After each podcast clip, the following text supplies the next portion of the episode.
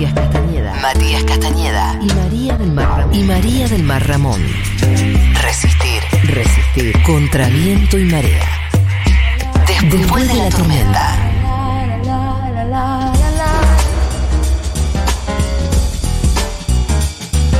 Bien, eh, estamos en, ya casi eh, en minutitos nomás vamos a estar conversando con Lorena Batistiol, que es directora nacional de sitios y espacios de memoria, una entrevista muy interesante, eh, especialmente en el día de la fecha, porque Google Maps incorporó los espacios de la memoria a, a, sus, a sus plataformas y es la primera vez que pasa eso en la historia en todos los países del mundo, así que vamos a estar hablando un poco cómo se trabaja eso y cómo una empresa multinacional como es Google eh, es receptiva a este pedido de los organismos de derechos humanos y cómo eso sirve también para seguir eh, trabajando en la memoria. Pero tenemos mensajes de todo tipo y color, ¿no, Mati Rosu? Hola, amigues. Yo soy de las que tiene el emoji de corazón partido porque no pude marchar, pero ustedes, toda la programación me trae a flor de piel todo el sentimiento y la emoción. Gracias por estar y por todo lo que hacen. Les amo. Nosotros te amamos a ti.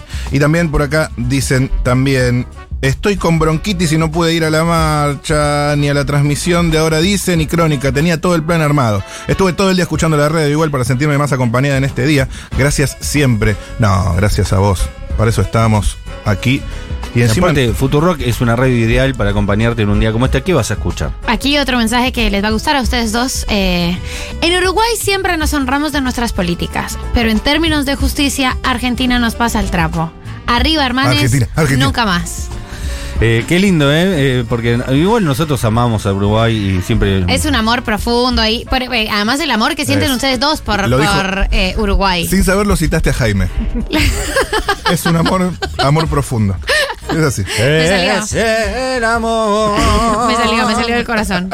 Y ya estamos eh, con Lorena Batistiol, que es directora nacional de sitios y espacios de memoria. Está acá en el piso, le agradecemos mucho porque un día tan feo, aparte seguramente venís de la marcha de un día larguísimo, durísimo. Así que eh, el agradecimiento es triple, no doble.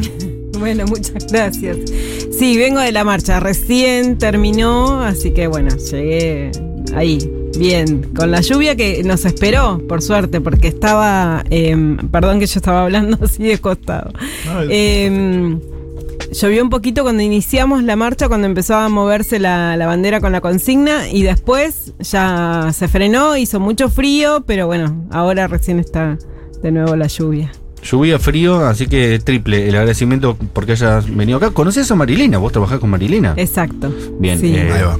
Marilena fue la creadora del spot este que se multiplicó de, los juguetitos. Eh, sí.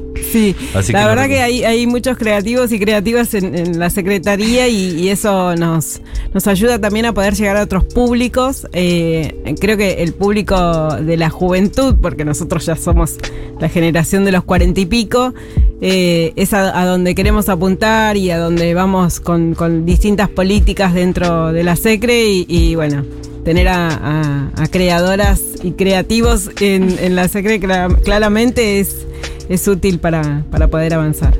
Lorena, ¿qué tal estuvo eh, la marcha? Viste que eh, las, las, plazas y las marchas tienen como una energía muy particular eh, y siempre tienen una energía muy característica. La del 24 de marzo suele ser extremadamente especial, pero ¿cómo se vivió después de estos dos años de pandemia? ¿Cómo la sentiste? ¿Cómo sentiste la calle? ¿Cómo sentiste a la gente? Había muchos niños y niñas, volvió a ser un evento familiar, un poco como ese, ese pantallazo para la gente que no pudo ir, que no, son quienes nos están escuchando nuestros Stormies? Mira, eh, yo sentí que, mm, que volvíamos a reencontrarnos con, con un montón de gente con la que venimos militando hace muchísimos años en, derechos humanos. De hecho, eh, creo que lo más difícil en estos dos años tuvo que ver con eso, con poder eh, armar reuniones o, que esta cuestión no se corte, no se, no se, mm, no se nos limite el movimiento eh, a través de la, virtualidad. Y, mm, y, hoy fue eso, como abrazarte con gente que tal vez cotidianamente la ves. Claro. Por distintos actos, por distintos eventos, eh, cuestiones que, se van realizando a, lo largo del año.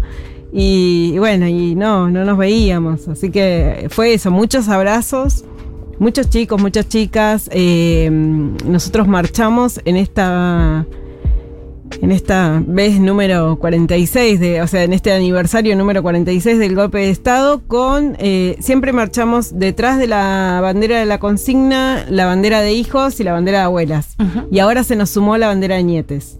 Claro. Entonces No, tenemos hijos, lindo. abuelas, nietes, abuelas porque nosotros, o sea, nos representamos como abuelas de Plaza de Mayo, pero en realidad tenemos distintas generaciones en el grupo, porque Claro. ya debajo de la bandera de abuelas no marcha ninguna abuela, de hecho las abuelas y las madres eh, vienen, se sacan la foto con, con la, con la bandera de las fotos de los desaparecidos y las desaparecidas, pero después sí se hace un traslado con, Claro. con ellas para, para el escenario.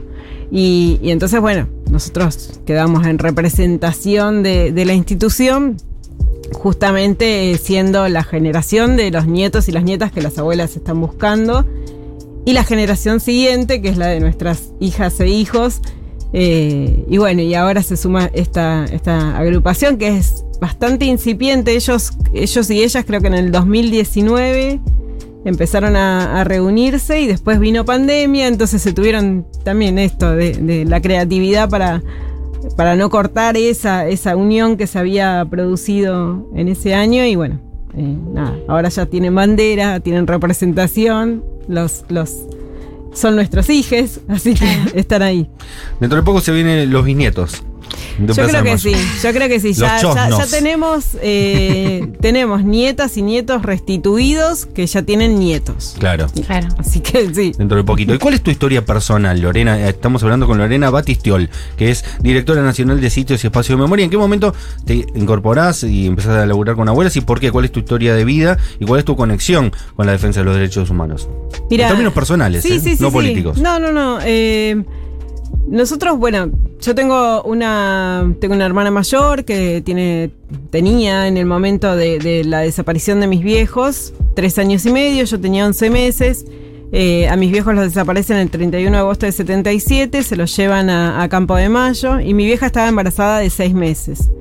Entonces, bueno, después de... También se llevan a mi tía y a mi prima con 13 años, pero ellas están cinco días secuestradas y después las liberaron. De a partir del relato de, mi tía y mi prima, nosotros pudimos, bueno, mi abuela en realidad eh, eh, pudo identificar que donde habían ido a parar era Campo de Mayo, pero bueno, igual, eh, aún cuando se pudieron presentar mi abuela y, otra de mis tías en la puerta de Campo de Mayo, no le dieron ninguna información y les dijeron, váyanse de acá señoras, si ustedes no quieren ser también parte de, de la generación secuestrada. O sea, se las dijeron así. Y, y ahí comenzó mi abuela como todo su raíz de hacer denuncias en comisarías, hospitales.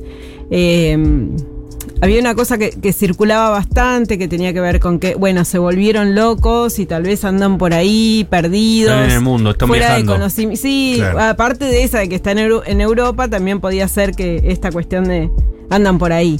Eh, así que mi abuela también visitó eh, centros de salud mental, eh, bueno, los penales. Sí, no, no, no dejó lugar por, por, por recorrer. Y en ese recorrer se empezó a encontrar con otras mujeres que habían vivido o estaban viviendo lo mismo que ella, que era la búsqueda de su hijo o hija. Eh, justo una de estas mujeres, que, es- que fue la, la abuela Raquel Mariscurrena, Radio de Mariscurrena, ella fue fundadora de Madres de Plaza de Mayo y después fue fundadora de Abuelas. O sea, se, se unió primero al reclamo de las madres y dentro de esa ronda de madres identificaron que algunas tenían que empezar a buscar a los niños por nacer. Como sus, su- sus nueras y sus hijas y sus hijas habían desaparecido embarazadas. Y bueno, a partir de ahí mm, mi abuela suma la denuncia en abuelas, pasa toda la década del 80, toda la década del 90, mi abuelo se enferma, nosotras obviamente que, que desde el primer momento conociendo toda la situación y, la búsqueda y, el embarazo y ese bebé y dejar una muestra en el banco en el 87, la- nuestra muestra de sangre en el Banco Nacional de Datos Genéticos recién creado para justamente buscar a esos niños y niñas. Y ya en el 2000 mi abuelo se enferma bastante y, y ella como que siente que se tiene que quedar en, en la casa cuidándolo. Y nos hace el acto del pasar la posta real. El paso de, de- Sí, de la banda presidencial. Totalmente. Es, chicas, yo no voy a ir más a abuelas, porque ya voy a abuelas y me hace mal, porque Claro. aparte era ir, sentarse. eh, por momentos le hacía bien, pero por otros momentos era volver a, a- a- a recordar todos esos dolores. Es, bueno, acá les dejo esta tarea para que ustedes la asuman.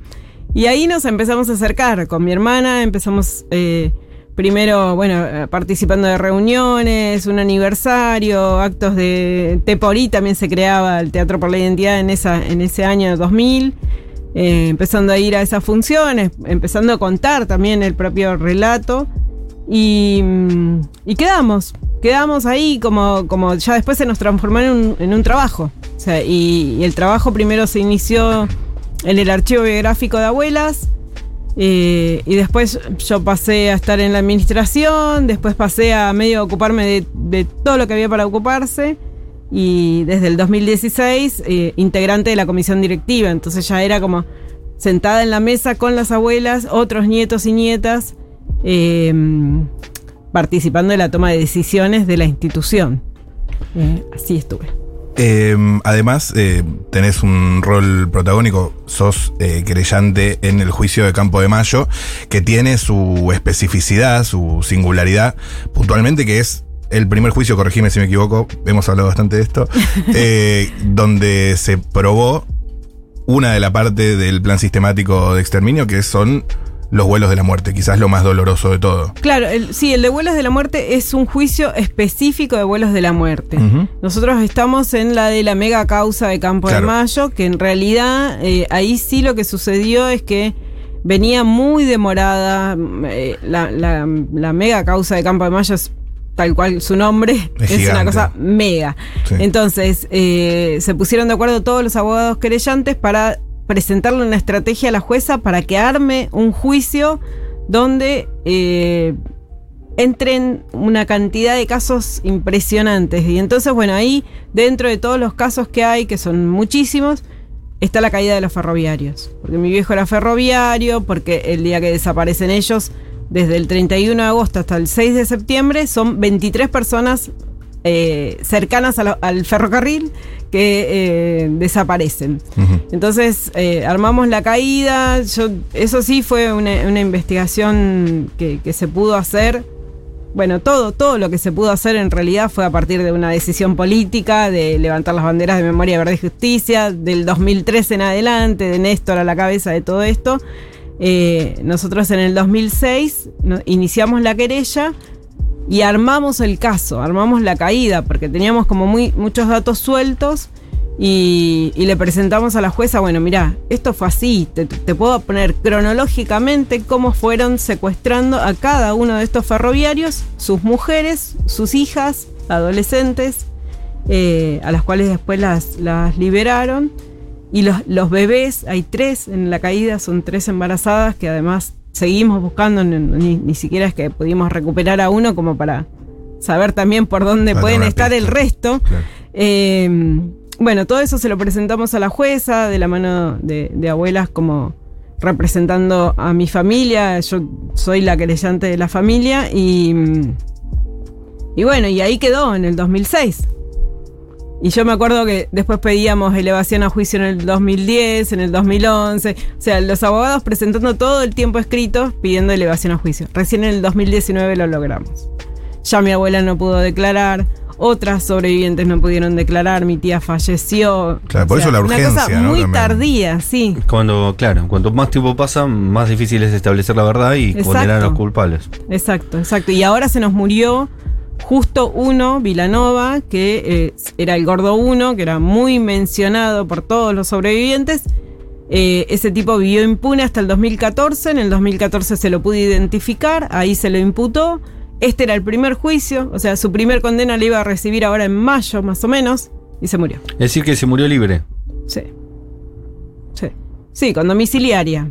Estaba, estaba con prisión preventiva, pero bueno, en domiciliaria. Totalmente. Bueno, una cosa que estás contando también, que muchas veces eh, está mal contada la historia, a propósito, a propósito está mal contada y se suele decir que eran eh, subversivos, que eran personas que metían bombas, que esto y lo otro. Y el grueso de los desaparecidos son trabajadores. Y vos contás Sí. la historia de tu familia, eran ferroviarios, Sí. probablemente eran eh, personas comprometidas con los derechos laborales de, de- de los ferroviarios, pero eran delegados sindicales, no estaban en absolutamente nada raro. Y son el grueso, es decir, de los 30.000 desaparecidos, la gran mayoría eran eh, obreros peronistas que estaban defendiendo a los compañeros y no estaban haciendo ningún tipo de, de acto eh, por fuera de la ley. Claro, Y sí. eso a veces se, olvida, ¿no? No se cuenta del todo bien. No está bien contada esa historia, me parece. No, no, no. De todas maneras, la, la lucha armada también, eh, eh, o sea, nada de lo que hicieron como la criminalidad que tuvo la No, por dictadura supuesto, se no, eh. justifica clara- claro, claramente el, el- el accionar de, de los militantes y las militantes. En este, en este caso, sí, mi, mi viejo era el militante, estaba dentro de la Juventud de Trabajadores Peronistas, dentro de Montoneros, pero de mi vieja no conocemos la militancia. Entendemos que era, bueno, la compañera de. Eh, y con un botín de guerra, además, con un bebé en la panza, el cual ellos estaban como muy convencidos de que estos chicos se tenían que criar en otras familias, que no les inculcara eh, lo mismo que, que, que habían sido inculcados sus padres y, y que por eso habían salido tan subversivos. Totalmente. Eh, bueno, la razón por la que te invitamos, Lorena Batistol, Sí. entre otras cosas, es porque eh, eh, ella es directora, vuelvo a repetir, nacional de sitios y espacios de memoria, y hubo eh, en estos días algo muy novedoso que tiene que ver con la incorporación de los espacios de memoria a Google Maps. Contame un poco cómo se les ocurrió, cómo fue el trámite y cómo se habla con una empresa de- del tamaño de Google para convencerlos, para poder establecer un vínculo y que eh, sean escuchadas es- esas cosas. Bueno, ahí creo que la parte más importante es, el, bueno, eh, como protagonista en, todo este trabajo es Cecilia Conde, que es la directora de comunicación de la Secretaría, o sea, ahí nos, nos la dirección de sitios y la de comunicación. Y mm, desde ahí lo que hicimos, bueno, fue primero establecer el contacto con Google, con Google Argentina. Eh, Google Argentina nos conecta con Google más la empresa. Y, y tuvimos una reunión, yo creo que fue más a mitad del año pasado, eh, donde primero fue como un paso inicial de contarles qué significa para nosotros un sitio de memoria y un espacio de memoria, son lo mismo pero no.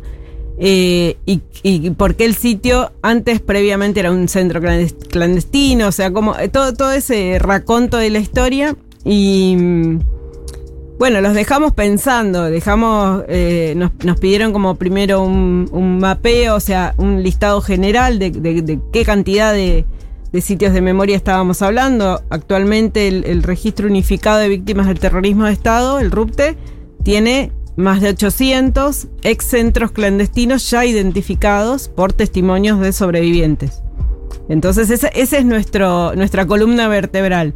Pero sobre esos, desde que se crea la dirección de sitios, en realidad la ley que salió, se promulgó en el 2011, hasta el día de hoy hay más de 250, eh, 250 sitios señalizados, o sea, con un cartel, con contando lo que sucedió en ese lugar.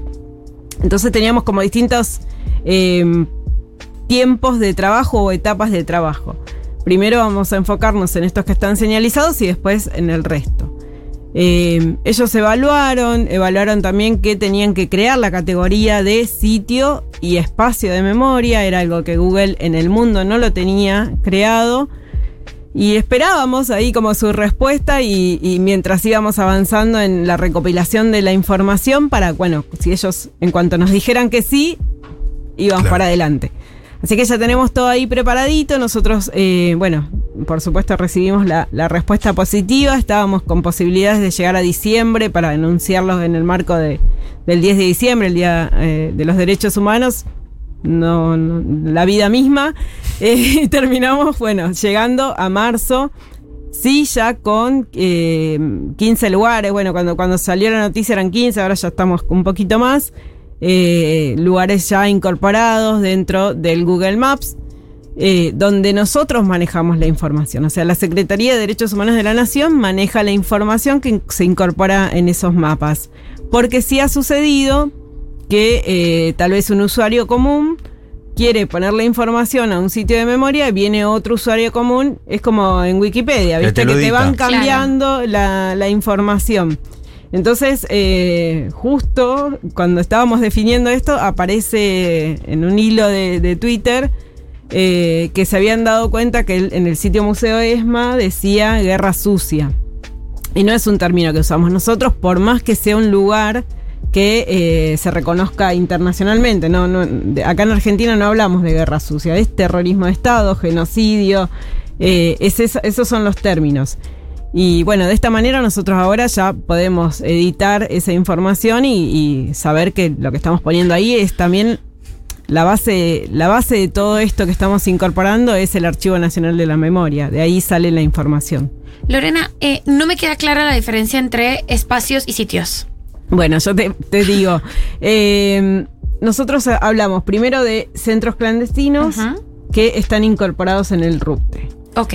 Una vez que se incorporan en el RUPTE, eso nosotros ya tenemos eh, en lo que es la, la ley nacional, la 26691, la posibilidad de señalizarlo como un sitio de memoria.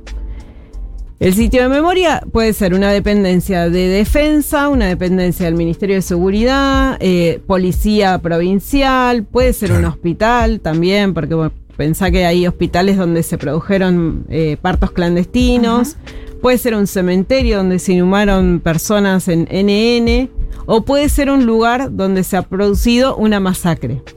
Entonces, eh, además de los centros clandestinos, tenemos todos estas, eh, estos otros lugares que también los tenemos que denominar sitio de memoria.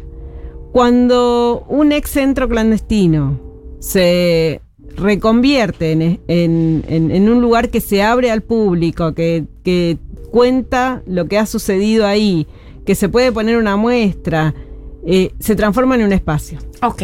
Es lo que hoy conocemos, no sé, el, el espacio ESMA, bueno. Claro. Antes era un centro clandestino, después fue señalizado y se transformó en sitio. sitio. Finalmente, cuando se abrió al público y se transformó en un lugar de promoción de derechos, es, Es un, un espacio. espacio, perfecto. Es- es que esas- todas esas categorías, Bien. pero bueno, así se lo Clarísimo. tuvimos que explicar a, a Google para, para que aprobaran esta ¿Y incorporación. cómo lo señalizan? Es decir, yo ingreso a Google Maps y voy a la ESMA. ¿Con qué hay un icono determinado que determina que es un espacio de memoria o es un cartelito? Es decir, ¿cómo? No, el, el icono es el rojo, la gotita roja. gotita común, roja igual, ok. Solo que en el nombre vos ya vas a ver que es un sitio. La categoría es eh, lo, lo que lo va a diferenciar de, de cualquier otro lugar. De hecho, en las comisarías que hoy están en funcionamiento, nosotros tenemos la comisaría, como comisaría número de tal lugar, sitio de memoria número ta, ta, ta, ta.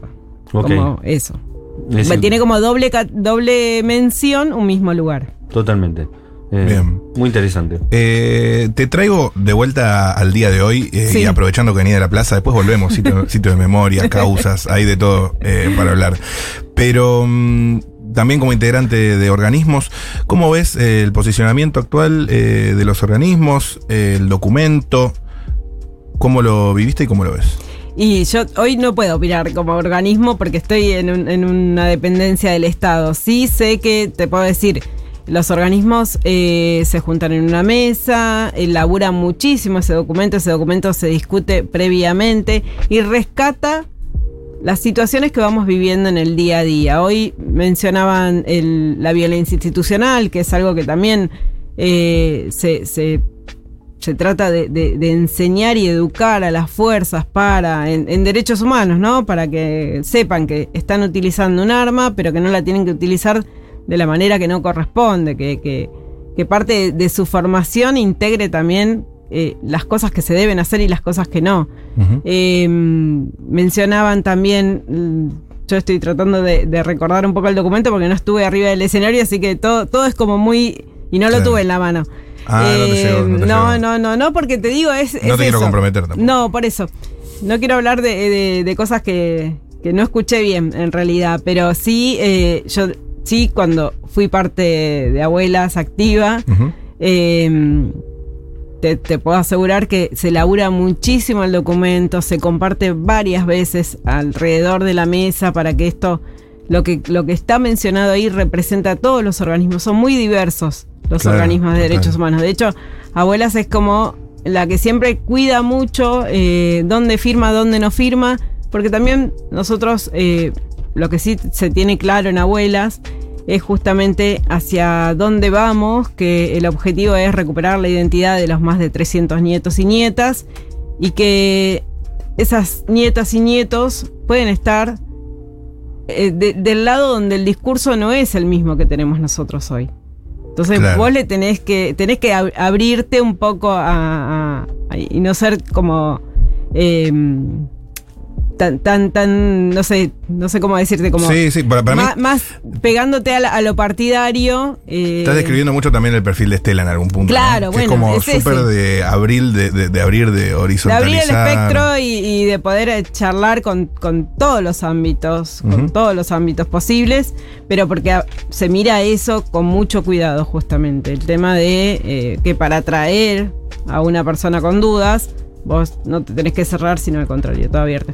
Pero eh, realmente sobre el, sobre el documento me parece que está bueno que hablen quienes lo crearon, quienes lo elaboraron. Vamos a escuchar y- algunos audios en un ratito. Ok. Sí, señor. Es Lorena Batistiol, que está conversando con nosotros, directora nacional de sitios y espacios de memoria. Te quería consultar también por eh, una, una realidad que está sucediendo estos últimos años, que empiezan a aparecer negacionistas de la dictadura, cosa que yo recordaba en los 90, que había como un consenso, ¿no? Las abuelas, las madres eran respetadas por el conjunto de la sociedad argentina.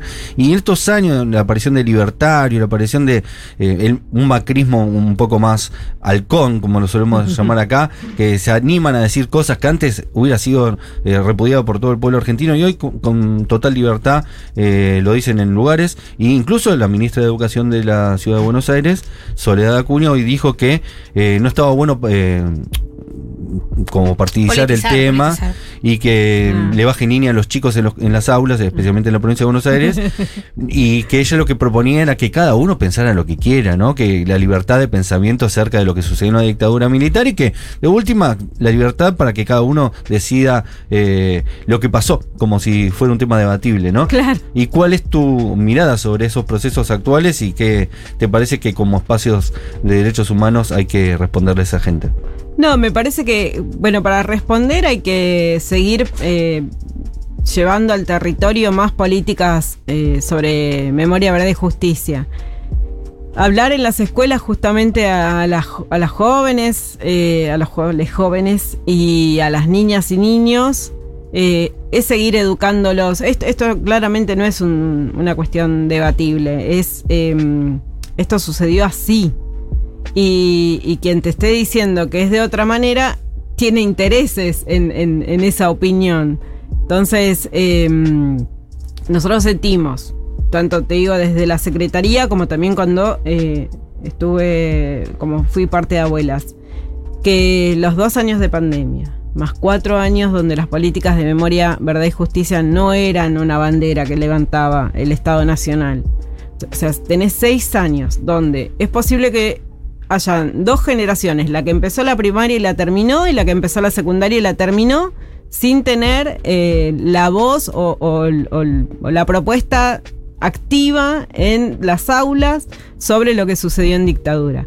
Hoy es más que importante llegar a las aulas justamente a poder seguir contando esta historia porque si hay algo que, que nos demostró el macrismo es que todo aquello que nosotros pensábamos que estaba totalmente asimilado por la sociedad no era tal. Entonces, si no es tal y no sigue siendo tal, hay que seguir reforzando eh, esta historia en las aulas. A mí me pasó ayer, justamente eh, estuve en un colegio eh, contando, bueno, un poco la función, un poco mi historia, un poco la, historia de, de- de mi tarea en abuelas, qué sé yo. Y hoy lo que recibo son mensajes de madres, padres, eh, asombrados de sus hijos, de lo bien que lo recibieron y de, y- y de lo, no sé, emocionados. Hoy en las aulas tenemos a nuestros posibles sobrinos o sobrinas. Entonces, si nosotros no vamos hacia ellos y les decimos, no es la historia lo que te estoy contando, o sea, no es una historia del pasado como la historia que vos aprendés sobre San Martín y Belgrano. Claro, no es la revolución de mayo. Es la historia, o sea, es historia oral, es historia viva y hoy quienes fueron eh, víctimas de esa historia te pueden contar de primera mano lo que les sucedió. Después, bueno, obviamente, cada familia resolverá si los conmueve o no lo conmueve tanto esto que yo les, les voy y les expreso. Pero realmente la idea es poder dejar ahí un- una semillita de dudas, que esa duda se traslade a sus padres y madres y que desde ahí a nosotros nos devuelva a alguien con dudas y que se acerque a abuelas. Entonces imagínate que, que no vamos, por más que Soledad Cuña opine como opine, no vamos a dejar de hacerlo. No, pero igual es de preocupante que la ministra de, Educación. Pero de- bueno, ella es preocupante en, en- todas sus también. reflexiones, sí, Ella la verdad que en todas. Pero como es la que sí. baja la línea de una ciudad tan importante Sí. como una ciudad de Buenos Aires. Bueno, la ciudad de. Buenos Aires es preocupante también. También es preocupante la ciudad de Buenos Aires. Eh, Lorena, realmente muy interesante. No sé si te quedaste con ganas de contarnos algo. No, no, está, está muy buena. A mí me, me encanta que, bueno, en la radio me encanta. Oh. es algo que no lo puedo evitar. ¿La radio o Futurock? Futurock. Ah. acá, ah, bueno, acá yo tengo amigues, amigues que son los de los sábados a la mañana. Sábados Con a la mañana, cheque. Cheque, mis amigues de Cheque. Le, le contaba a Marilina cuando me invitó que yo ya conocía la radio porque me había ganado una longaniza y buscar Ah, bien. la del Tucu. Muy la bien, del muy Tucu. bien. Sí. Excelente. Pero bueno, sí, son- somos amigues de, de Cheque porque también durante. Claro, si tenés una longaniza, yo también me hago amigo. Obvio. Obvio. Eso es una preventa Lo- casi. mira, longaniza, fiesta, la Cheque Fest. La Cheque Fest. O sea, tiene- están completos. Pero sí hacemos, hicimos bastantes cosas con entre abuelas y Cheque en épocas donde la Cheque no estaba todavía acá y le estaba yendo bastante. Era muy complicada la situación. Y aparte en un momento donde no se hablaban tanto en los medios de comunicación de estos temas, ¿no? Totalmente. Cheque en blanco, Alfredo Zayat siempre con la misma línea hace 20 años por lo menos. Sí, ¿Qué- ¿Cuánto señor. tiene Cheque?